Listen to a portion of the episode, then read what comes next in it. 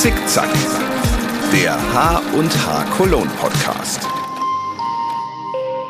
Mit Katrin Schön. Wenn man einen Laden besitzt, sollte man seiner Kundschaft auch die Öffnungszeiten mitteilen. Klingt logisch, oder? Wird aber trotzdem gerne mal vergessen. Wie kann das passieren? Vielleicht, weil man gerade als Besitzer oder Besitzerin eines kleinen Ladens alles selbst machen muss und man dann manchmal einfach den Wald vor lauter Bäumen nicht sieht? Gut, dass es dann so jemanden wie Johannes Albert gibt. Der Einzelhandelsexperte berät unter dem Label Entfalte deinen Laden auch kleine Läden und gibt ihnen genau solche praktischen Tipps, damit sie sichtbarer werden. Na, dann hören wir mal, welche Tricks und Kniffe er so in petto hat. Herzlich willkommen bei Zickzack, Johannes Albert. Katrin, herzlichen Dank, dass ich hier sein darf. Ich bin, äh, ich mache ja selber einen Podcast, ich habe es dir gerade schon gesagt, und ich bin jetzt auf der anderen Seite des Stuhls, wo ich befragt werde und bin aufgeregt und freue mich total auf unser Gespräch jetzt hier. Super, schön, dass du da bist. Ich steige immer ein. Guck mal, ich habe hier so ein bisschen was auf dem Tisch stehen mit lauter Utensilien rund ums Handarbeiten. Irgendein Produkt, was dich besonders äh, anspricht?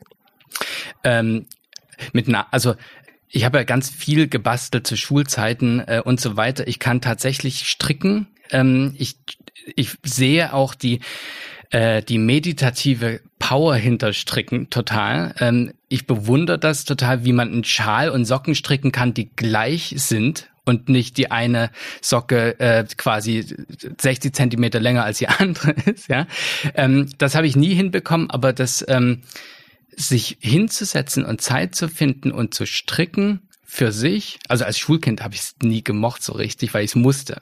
Aber jetzt ähm, ist es was, was ich, wo ich denke, wow, das ist toll, sich so die Zeit für sich zu nehmen. Das hat eine wahnsinnige Qualität. Also von daher lacht mich gerade das Strickzeug an und natürlich dein schöner textiler Kaktus, der auch, selbst wenn man ein, äh, also dieser aus, so, hier steht so ein Kaktus, man hört das ja jetzt, äh, man sieht es ja nicht im Podcast. Der genau, wir haben schon mal ein Bild gepostet, da könnt ihr noch mal nachgucken, sonst ja. ob ihr es noch mal findet. Aber genau, es ist ein aus Filz, ein Kaktus und ein als Nadelkissen quasi. Genau und der ähm, macht so Atmosphäre auch, wenn man einen braunen Daumen hat. Also kann ich übrigens, den habe ich selber gemacht und ich sag mal, ich sage ja immer, ich kann besser Messer organisieren als Handarbeiten. Das ist ein sehr schönes Einsteigerprojekt. Ist nicht so schwierig und macht schon was her, finde ich. Also ich bin ein bisschen stolz drauf. Weißt du, was ich auch toll finde bei Handarbeit, dass du im Idealfall immer sofort Ergebnisse siehst. Ne? Du hast du und das das schafft ja ein Momentum. Das ist ja nicht so, dass man lange Planen machen und tun muss, bis irgendwann mal was passiert, sondern du du siehst, wenn du eine Viertelstunde gehäkelt hast, dass da ein Ergebnis ist. Wie motivierend ist das denn bitte, oder? Also finde ich auch total. Also ähm, ja, ich, ähm, ich glaube auch, dass das die Leute antreibt. Also neben allem, was man so, ja, was so im Vorbeigehen passiert und so ist, also mir geht das ja selber oft so. Ich habe ja auch einen, einen Bürojob und äh, manchmal komme ich nach Hause. Bei mir ist es jetzt äh, weniger das Handarbeiten. Äh, ich schreibe ja selber oder mhm. ich stehe auch gerne in der Küche und es ist schön, wenn man abends noch sieht, dass man noch was mit seinen Händen geschaffen hat irgendwie. Ja, voll. Total. Das Schnittmuster.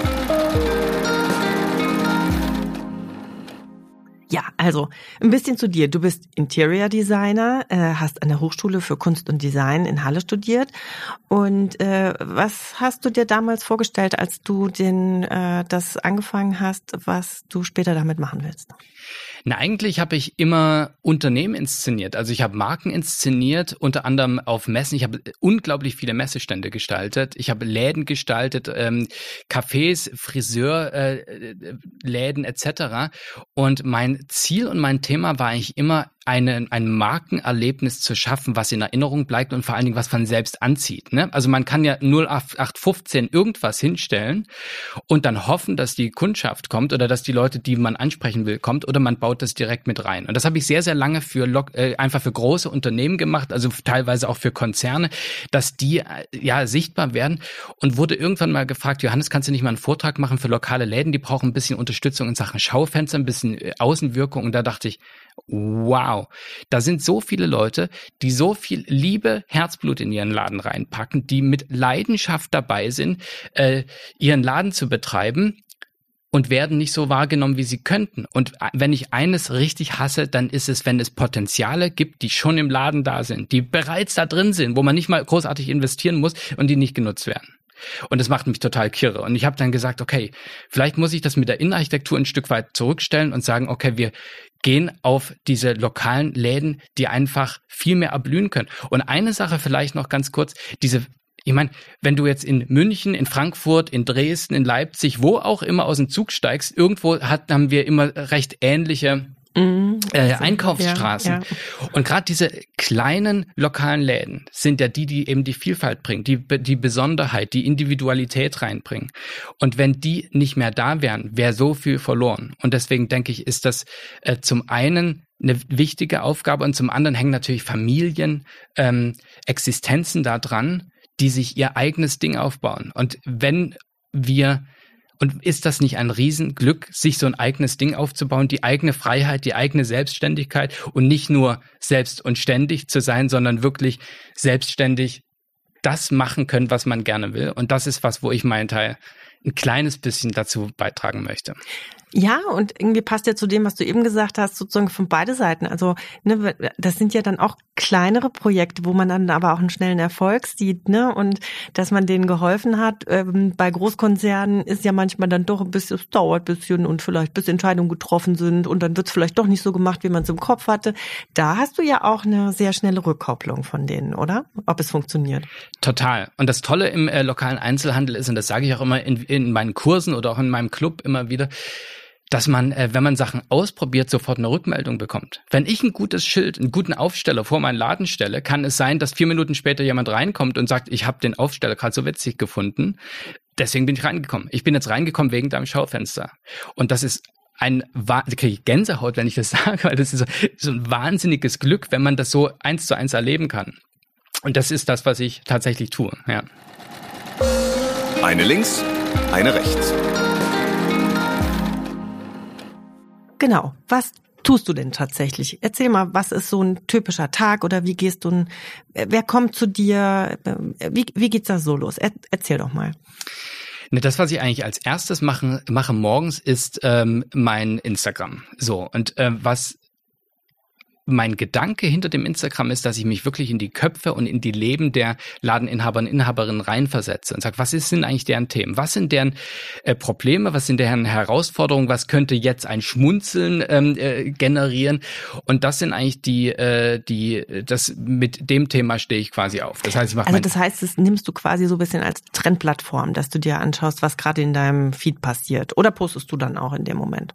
Nee, ich gucke tatsächlich eigentlich, was sind die aktuellen Themen, was sind wirklich die großen Herausforderungen und ich schaue dann, okay, welche Lösung kann ich da eigentlich für anbieten. Und das mache ich dann, also das ist so mein, das Erste, was ich äh, morgens mache. Dann ähm, nehme ich selber Podcast auf und suche natürlich dann immer tolle Läden, die gerade, ähm, ja, die eine Geschichte zu erzählen haben. Und ich werde übrigens auch immer wieder gefragt, Johannes, wie suchst du eigentlich deine Podcast-Läden aus? Und dann sind das eigentlich häufig die, die irgendwas wollen, die, die nicht sagen, guten Tag, hier sind wir, bitte kauf ein und das war's, ja, mhm. sondern das sind wirklich die, die, äh, wo man merkt, die sind auf einer Mission. Die haben, die wollen nicht einfach nur äh, ihre Ware verkaufen, sondern die wollen ein bisschen mehr. Die wollen mit ihrem Laden vielleicht sogar die Welt verändern, ja.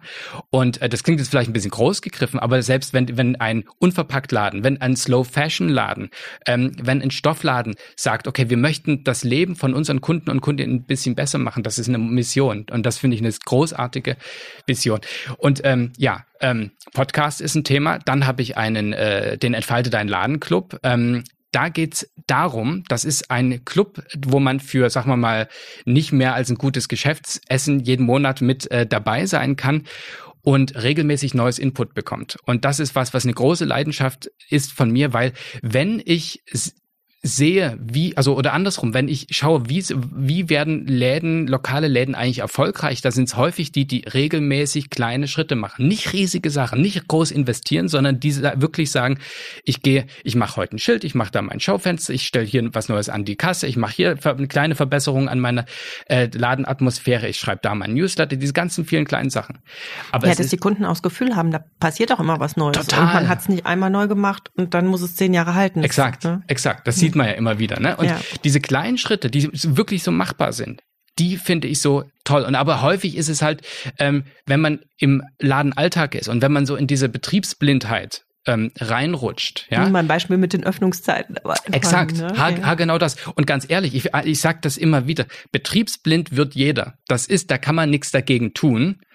Das Ding ist nur, was, wenn ich weiß, ich werde betriebsblind, was tue ich dann dagegen? Und kleine neue Schritte sich immer wieder zu holen, von außen und zu gucken, okay, vielleicht mache ich mal, probiere ich mal was Neues auf Instagram, vielleicht mache ich mal was Verrücktes im Schaufenster, ja. Das sind die Sachen, die dann wirklich auffallen und die langfristig auch Läden nach vorne holen. Und deswegen habe ich den Entfalte dein Laden Club gegründet, einfach um ähm, Anregungen zu geben, damit man sich nicht alles immer selber ausdenken muss. Weil eine Sache im, im Einzelhandel ist irre und das ist, man muss nahezu alles können. Man muss so viel können. Es sind so viele äh, wahnsinnige Herausforderungen ähm, und dann Buchhaltung etc., all diese ganzen Themen.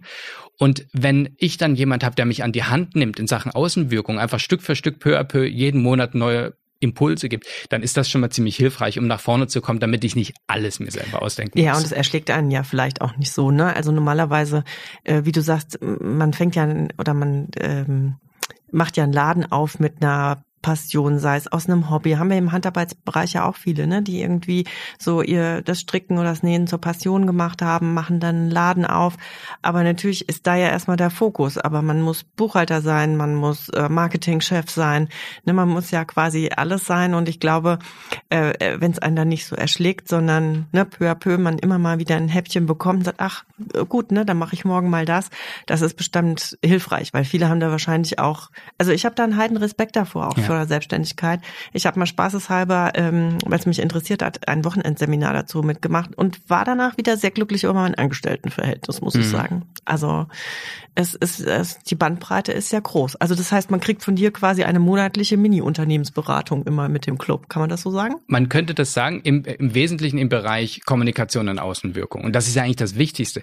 Weil man ganz, also das stimmt nicht. Es gibt ganz viele wichtige Aspekte. Aber der wichtigste Aspekt, damit mit Menschen in deinen Laden kommen, ist natürlich erstmal die Außenwirkung, damit die überhaupt erstmal sehen, was, dass es deinen Laden gibt, was es da drin gibt. Und erst wenn ich weiß, was es in deinem Laden gibt, kann ich den auch weiterempfehlen. Weil das ist eines meiner wesentlichsten ähm, Punkte und Elemente zu sagen, okay, wie gelingt es uns eigentlich, dass deine Kunden und Kundinnen, die schon in deinem Laden waren, die deinen Laden kennen, deinen Laden weiterempfehlen? Weil das ist die beste Werbung, oder? Ja, natürlich. Hast du so drei praktische Tipps, denen du, wo du sagst, also eins, zwei, drei, das immer drauf achten oder leicht umzusetzen oder so? Also Kathrin, die eine Sache hast du schon gesagt, das sind die Öffnungszeiten tatsächlich. Und auch wenn da ganz viele sagen, soll ich jetzt jeden Tag meine Öffnungszeiten posten? Nein, vielleicht nicht jeden Tag, aber ein Beispiel ist Samstag. Samstag ist es so, dass ähm, viele Leute am Freitag bereits ihren Samstag, ihr Wochenende planen. So, wenn du jetzt in die Innenstadt gehst, da gibt's gerade die lokalen Läden, die an unterschiedlichen, äh, die uh, unterschiedliche Schließzeiten haben. Die einen machen 14 Uhr Schluss, äh, die anderen mhm. schließen 16 Uhr ab. Als Kunde heißt das, ich weiß nicht so richtig, ähm, hat der mein Lieblingsladen denn noch auf, wenn ich äh, 17 Uhr in die Stadt marschiere? Wenn ich aber am Freitag bereits poste und sage, ähm, hey, ich bin für euch da von äh, 10 bis 16 Uhr, dann wissen die Kunden und Kundinnen, okay, cool, ich kann da hingehen bis 16 Uhr und die stehen nicht vor verschlossener Tür, weil das, das, was wir wirklich nicht wollen, ist, dass die Leute vor verschlossener Tür stehen. Also das wäre Nummer eins, ähm, Öffnungszeiten posten und da kann man sich ganz ehrlich mal einen Standardpost machen äh, und den, den teilt den man immer, immer mal wieder. Äh, ne? exakt, ja. ne? Also mhm. das muss jetzt nicht jedes Mal neu sein, sondern das, man kann sich's ja einfach machen. Darum ja. geht's ja. Das zweite ist, die Leute, wenn du es darfst, also das dürfen nicht alle, aber wenn du es darfst, einen Aufsteller mit einem guten, witzigen Spruch vor den Laden stellen. Und zwar würde ich da sagen, mit der Devise weniger ist mehr.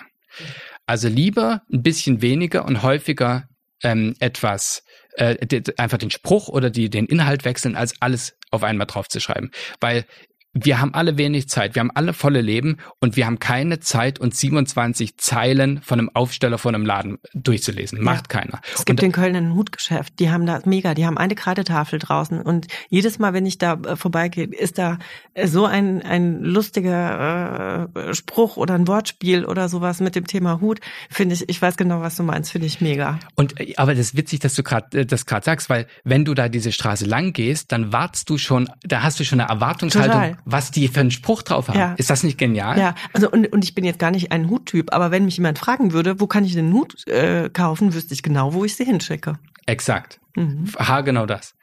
Und das nächste ist das Schaufenster. Da werde ich immer wieder gefragt, Johannes, wie häufig soll ich denn mein Schaufenster umdekorieren?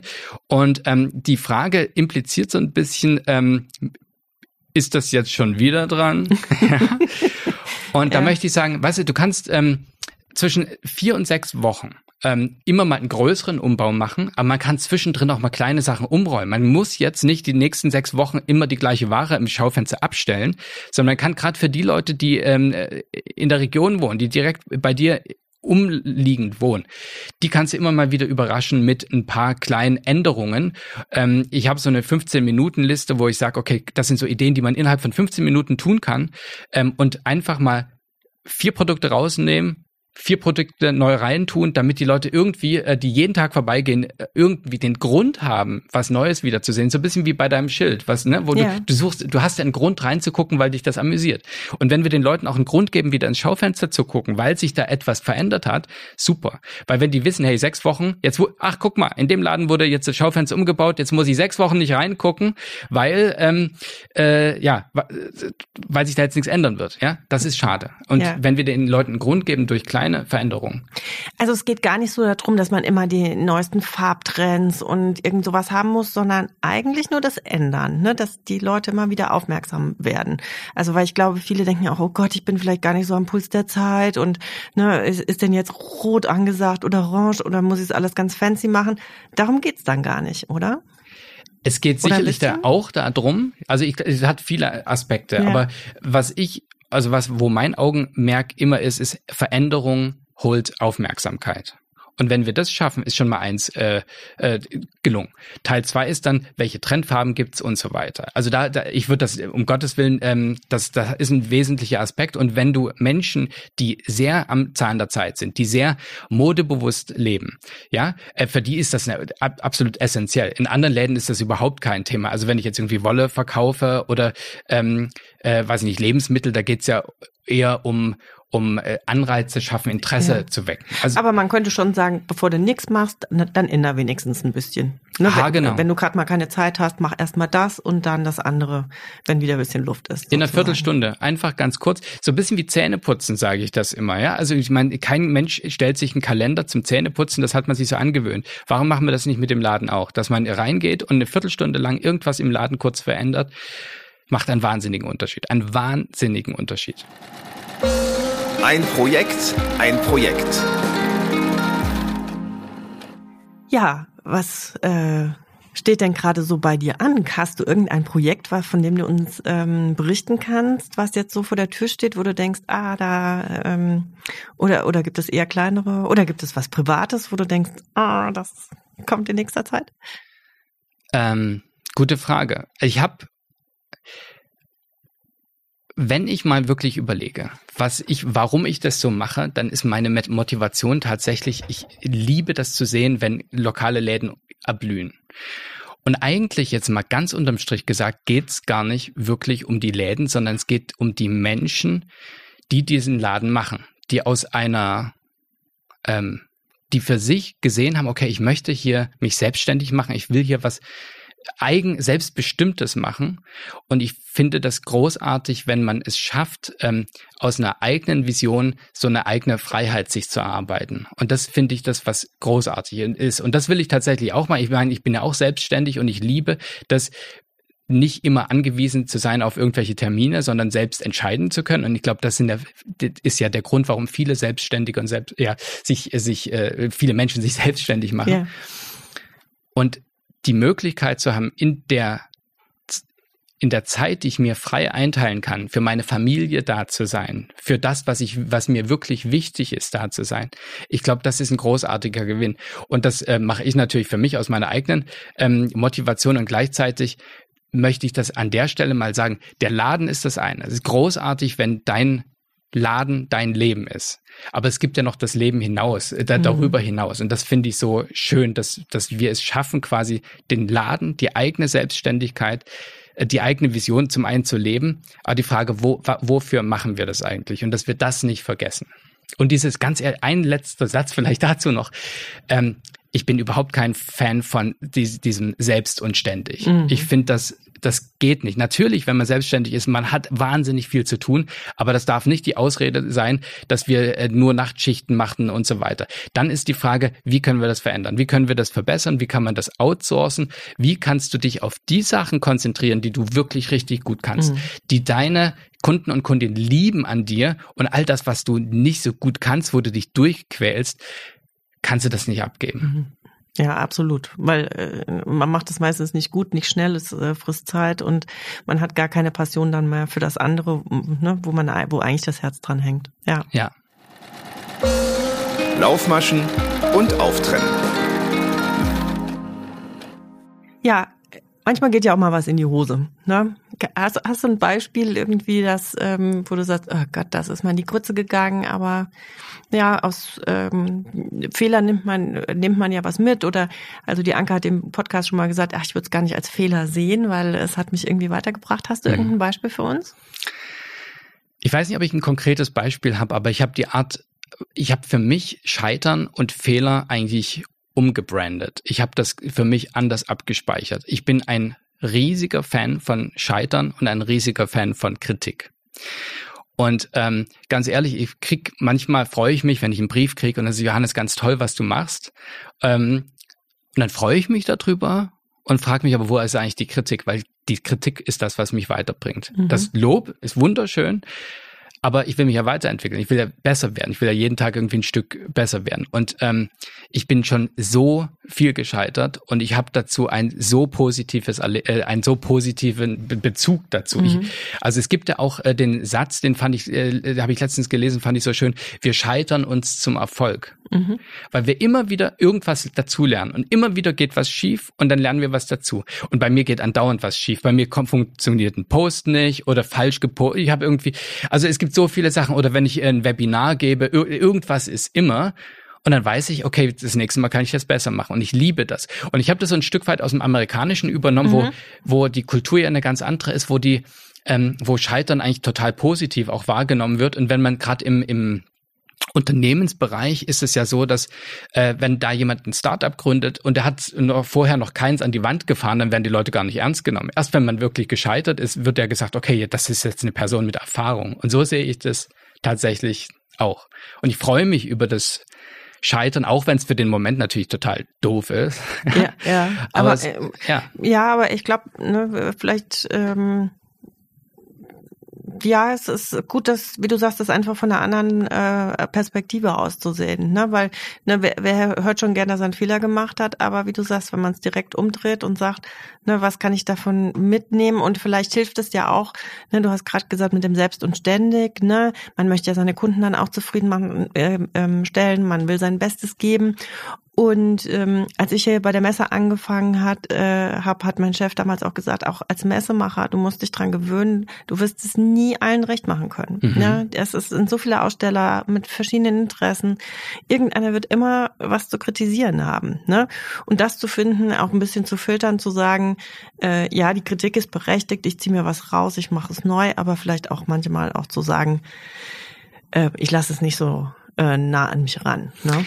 Also bei Kritik gibt es zwei Kriterien, nach denen ich schaue. Und zwar das eine ist, hat diese Person, die mich kritisiert, Ahnung? Ist die vielleicht schon weiter als ich? Hat die, ähm, äh, ist das berechtigt? Oder ist es Rumgenörgel von der Seitenlinie. Und Rumgenörgel von der Seitenlinie, die dürfen gern weitermachen, aber die höre ich gar nicht, die, die sind mir egal. Die schiebst du dann auch weg. Ja, das, da, ja, ja, da will genau. ich mich nicht großartig mit unterhalten. Ja, ja. Also es gibt, bringt einem, bringt einem ja nichts. Aber wenn jemand kommt, der ähm, einfach zum, äh, im, im, im, wenn sich Ladeninhaber und Inhaberinnen miteinander unterhalten und sich gegenseitig äh, konstruktive Kritik geben, dann gehen da alle gestärkt heraus. Wenn irgendein Kunde reinkommt und sich einfach nur beschweren möchte, Sie haben ja jedes Mal, wenn ich hier stehe, haben Sie zu, bringt mich jetzt nicht weiter. Das mhm. Einzige, was ich dann wieder raushöre, ist, okay, was kann ich daran ändern? Weil Kritik ist nichts anderes für mich als eigentlich eine Handlungsanleitung. Was mhm. kann ich aus der Kritik tatsächlich ändern? Ja, aber das meinte ich auch, ne, dass man nicht dann verfällt in, oh, der Kunde hat jetzt gesagt, ähm, Sie haben ja immer zu, jetzt muss ich noch eine Stunde länger ähm, aufmachen, weil dann rutscht man ja auch in dieses Selbst und ständig. Ne? Genau. Also das ein bisschen zu filtern, zu sagen, ne, Kritik eigentlich was Positives, aber manchmal darf man auch sagen, ja, dann, dann halt nicht. Ne? Na, im Flugzeug sagen die ja immer so schön, dass man, wenn äh, im unverhofften äh, Falle eines äh, Druckabfalls, dass man sich zuerst die Sauerstoffmaske aufziehen soll, bevor die anderen dran sind. Mitreisenden hilft. Exakt, ja. ja. Und das bedeutet, und das ist auch in der Selbstständigkeit, dass man schon auf sich achten muss, dass man schon schauen muss, okay, krieg ich, also ich werde manchmal in meinen äh, Kursen ein bisschen schräg angeguckt, wenn ich sage, Leute, ihr müsst darauf achten, dass ihr schlaft auch. Weil ich kenne immer äh, wieder die äh, Selbstständigen, die sagen, ich ziehe jetzt durch, ich mache das und so weiter. Mhm. Aber irgendwann kommen die Kunden und Kundinnen an und sagen, hey, du siehst ganz schön müde aus. Und dann mhm. ist die Frage, nützt das wirklich? Willst du nicht lieber die starke, ausgeschlafene, fitte Person sein, die, ähm, äh, die im Laden steht und strahlt? Oder willst du die müde Person sein, die sich so durchschleppt? Mhm. Ja. Und da muss man manchmal einfach sagen, okay, okay, vielleicht müsste ich jetzt nicht, also vielleicht wollen die Kunden und Kundinnen, dass ich eine Stunde länger aufmache, aber vielleicht ist es auch besser, dass ich eine Stunde kürzer aufhab, aber strahle im Laden wie mhm. sonst was. Die H&H Cologne und ich. Ja, was ist die Messe für dich? Warst du, warst du schon mal bei uns oder ist es dieses Mal äh, Premiere? Es ist Premiere. Ich bin zum ersten Mal da. Ich bin gerade mit meinem Sohn hier einmal durchgeschlendert und ähm, Messe ist ja viel mehr als nur Bestellung aufgeben, sondern es ist ja eigentlich ein Branchentreff und ähm, ich finde es ganz witzig jetzt in meiner Community hier bei Entfalte deinen Laden, also bei Instagram hat man ja dann irgendwie, die Stories waren da gerade voll, hey, wir fahren alle zur H&H und du bist auch da und so weiter. Also das, man hat so gemerkt, die Euphorie äh, geht hoch und vor allen Dingen, dass die Leute nicht hier nur aus Deutschland, sondern von überall herkommen und sich hier treffen. Und Messe ist ein Branchentreff und Messe hat was mit Ritual zu tun, dass man sich endlich mal wieder sieht. Wir haben so viel Alltag ganzen, das ganze Jahr über. Wie schön ist das, dass man sich einmal in echt sieht, dass man kurz mal Hallo sagen kann. Und das muss ja nicht mal viel sein, aber das macht einen wahnsinnigen Unterschied. Und spätestens nach der Pandemie wissen wir, dass wir eigentlich gerne alle wirklich in echt gemeinsam uns ja echt sehen wollen. Absolut. Der Mensch ist ein soziales Wesen. So ist es, ja, genau. genau. Und Messen sind der beste, äh, ja, der, der beste Ort, sich da zu treffen. Und das hat eine schöne Regelmäßigkeit. Ich, ja, ich liebe Messen. Und spätestens aus äh, Interior Design Sicht, äh, ich habe so viele Messen mittlerweile gemacht. Ich gucke natürlich auch, wie die Messen, äh, Messestände gestaltet sind. Wer fällt denn auf? Ja, ähm, ich liebe das total. Ja, auch so ein bisschen Trendschau. Also wenn ihr schon mal rumge äh, gegangen seid, was, was ist dir so ins Auge gestochen da auf der H&H Cologne dieses Jahr? Gibt es irgendwas, wo du denkst, mit so einem frischen Blick jetzt, auch wenn ja. du die Messe noch nicht gesehen hast? Ich gucke mir immer die Warnpräsentation also an. Ich finde, also es gibt zwei Sachen, die ich interessant finde. Das eine sticht so ein Stand auf, also ich, ich sticht ein Stand heraus. Mhm. Und wie sieht so die Warenpräsentation aus? Ne? Also kommt das wirklich an? Ist das kreativ? Hat das äh, einen Kontrast? Ähm, und vor allen Dingen, das finde ich auch immer wichtig, zieht mich das tatsächlich von der Ferne an? Mhm. Ja, ist das etwas, wo ich wirklich schon so 100 Meter entfernt so feststelle, okay, da hinten zu dem Stand will ich wirklich. Ja. Ähm, und natürlich, was ich total liebe, und das immer wieder auch bei lokalen kleinen inhabergeführten Läden ist diese Vielfalt und Kreativität. Wenn, äh, wenn Warenpräsentation diesen Aha-Moment mitbringt. Irgendwie ein Hingucker, irgendwas, wo ich so denke, oh, das ist ja, da hat sich jemand echt was gedacht und Mühe gegeben. Ja. Das ist so viel wert. Ich werde ja oft auch gefragt, oder beziehungsweise es gibt immer so eine Diskussion, oh, ein Messestand, der kostet auch so viel Geld und ne, wie man den aufziehen muss und so. Ich finde gerade wieder bei dieser Veranstaltung äh, in diesem Jahr sieht man, wie man mit wenig auch sehr viel rausholen kann. Wir haben ja sehr schöne Produkte, mit denen man spielen kann. Also es gibt Aussteller, die einfach wirklich mit dem Produkt selber, es ist dann Arbeit, irgendwie ähm, 100 Wollknäuel an die Decke zu hängen oder ans Rick zu hängen, aber es ist man kann auch mit sehr wenig sehr große Aufmerksamkeit äh, generieren. Ne? Hundertprozentig, total. Mein Lieblingsprojekt war mal ein, ein Messestand, da rief mich eine junge Dame an, die hat gesagt, ähm, kannst du einen Messestand für mich machen? Und dann habe ich gesagt, äh, wie viel Budget hast du denn? Hat sie gesagt, 200 Euro. Und dann habe ich gesagt, okay, weißt du was, ich nehme 100 Euro Honorar und ich sag dir, wie du es machst. Und zwar gehst du zu irgendeinem Postkartenhersteller, kaufst du für 50 Euro, lässt du dir deine Postkarte drucken, ja, lässt 250, äh, 2500 Stück drucken und ich schicke dir eine Anleitung, wie du daraus eine richtig coole Wand baust. Und die anderen 50 Euro, die noch übrig sind, musst du in Wein und Snacks invest, äh, investieren, um deine ganzen Freunde zu akquirieren, dass sie dir äh, und zu bestechen, dass dir helfen, die, die dein, beim Aufbauen. und die hatte den besten Messestand. Ja, also es geht ja. alles. Der Elefant muss durchs Nadelöhr. Wo liegen denn im Moment so die Herausforderungen in der Zukunft? Es wird also Einzelhandelssterben in den Innenstädten so Krisenthema gerade. Ne? Jetzt haben wir gerade auch wieder die Karstadtpleite nochmal, was den Innenstädten auch nicht gut tut. Was denkst du, was sind gerade so äh, Herausforderungen auch für kleinere Läden im Moment? Also genau ist das, das ist das Thema und das zieht natürlich ganz viele runter. Also wenn ich im, ähm, im Webinar dann höre, okay, ja, mich äh, zieht das total runter, wenn ich sehe, links und rechts machen die Läden zu. Das ist ein Fakt und das passiert tatsächlich. Trotzdem würde ich sagen, man muss sich das ein bisschen dezidiert anschauen, weil es gibt andere Läden, mit denen ich auch zu tun habe, die gut laufen, die, bei denen es gut funktioniert. Und das ist teilweise branchenabhängig, zum einen, das ist aber zum anderen auch abhängig von den Leuten, die tatsächlich den Laden betreiben. Ähm, also es gibt ganz viele Gründe. Und eine Sache ist, auch wenn viele Läden sterben, heißt das nicht, dass alle Läden sterben. Und das ist ein wesentlicher Punkt. Und der andere Punkt ist, dass auch Läden wieder öffnen und dass neue Konzepte entstehen und dass andere Konzepte entstehen. Also das gibt es auch und das ähm, grundsätzlich ist der Trend da. Und äh, meine große Hoffnung ist, ähnlich wie wir es in anderen Krisen gesehen haben, wo bei, ein Beispiel ist die Plattenindustrie, die kurz vor der Pleite war. Alles. Ich, ich habe gehört, es werden wieder mehr Platten als CDs verkauft inzwischen. Sowas, ja. genau. Aber ja. auch die Musikindustrie ins, insgesamt, die ist ja, haben neue Geschäftsmodelle entwickelt und das funktioniert jetzt auf eine ganz andere Art und Weise, ja. Und meine große Hoffnung ist, dass wir viele wache Ladeninhaber und Inhaberinnen äh, haben, die sehr wach sind und schauen, okay, was kann ich denn noch machen? Was kann ich denn anders machen? Kann ich denn Workshops machen? Wie kann ich da vielleicht eher eine Eventfläche mit Einzelhandel machen, anstatt nur Einzelhandel und so weiter? Also es gibt sehr, sehr viele Möglichkeiten. Und wir hatten es ja gerade eben, wir sind soziale Wesen, wir möchten gerne bestimmte Sachen tatsächlich auch in echt sehen. Wie kann ich meinen Laden so neu erfinden, dass der tatsächlich langfristig auf verschiedenen Standbeinen existieren kann und nicht nur überleben, sondern tatsächlich gut existieren kann. Ich höre immer von Läden so, ah, das Internet und äh, alle Leute gucken da und kaufen und überhaupt, so, hm, das könnte, ich weiß, es geht nicht mehr weg, aber es ist blöd.